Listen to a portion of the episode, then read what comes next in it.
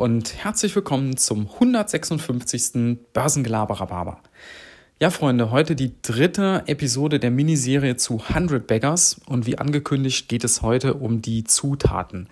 Was braucht es, um einen 100 Bagger zu bekommen?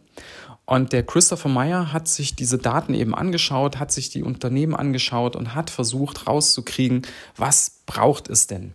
Und wir haben in der letzten Episode einen Punkt schon rausgegriffen, der ganz, ganz zentral ist und das ist Wachstum.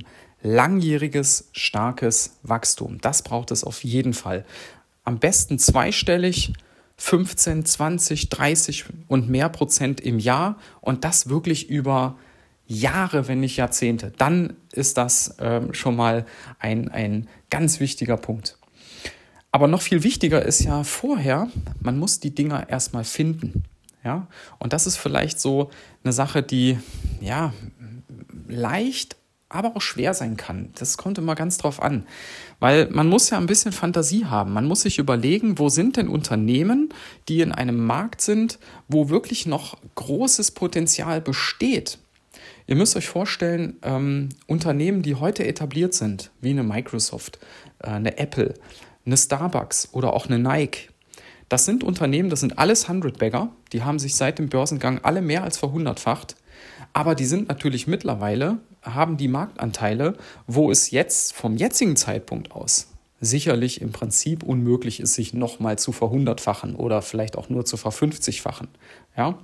Also das sind gesättigtere Unternehmen in gesättigteren ähm, Marktbereichen, wo nicht mehr diese Riesensprünge sind.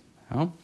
Ähm, das heißt, ich muss jetzt nach Unternehmen schauen, die noch Potenzial haben. Und vor allen Dingen, und das ist der nächste Punkt, Unternehmen, die noch klein sind. Ja? Also ich, wenn, ich, wenn ich mir heute ein Unternehmen anschaue, wie eine Apple oder eine Microsoft oder auch nur eine Siemens, ähm, dann wird sich das Ding mit Sicherheit in den nächsten Jahrzehnten nicht verhundertfachen, weil es einfach schon so groß ist. Ja? Ähm, die, die, die durchschnittlichen 100-Bagger, wo die, wenn man da anfängt, wo, wo sind die denn mal hergekommen? Die hatten Marktkapitalisierungen im, im Small-Cap-Bereich, manchmal Micro-Cap-Bereich. Ja?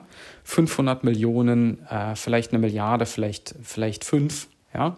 Aber das ist so, eine, so, so ein Bereich, in dem muss man dann schauen. Ja?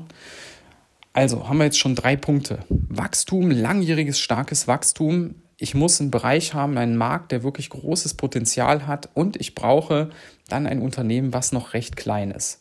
Und dann eines der wichtigsten Punkte ist dann wirklich, es braucht Zeit. Ich muss ähm, warten können. Und vor allen Dingen, was ich mir persönlich auch sehr schwer vorstelle, sehe ich auch bei manchen Positionen bei mir im Depot, wenn die sich mal richtig gut entwickelt haben, ähm, man ist dann immer versucht, die Gewinne schon zu realisieren. Man denkt sich dann, boah, da habe ich jetzt schon so und so viel Plus, ah, das muss ich jetzt direkt mal einkassieren. Ist doch super, ja.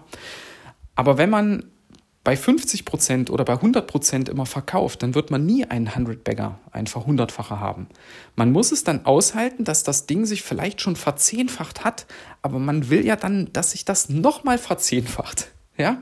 Und es braucht Zeit und da gibt es auch zwischendurch mal richtige Abstürze und Crashs und Krisen und weiß ich nicht, weil wir reden da über Anlagezeiträume von Jahrzehnten. Ja? Also 20 Jahre könnt ihr euch mal so im, im Kopf so ein bisschen festhalten, das braucht es mal mit Sicherheit. Ja? Eher ein bisschen länger. Ganz wenige Unternehmen schaffen das kürzer.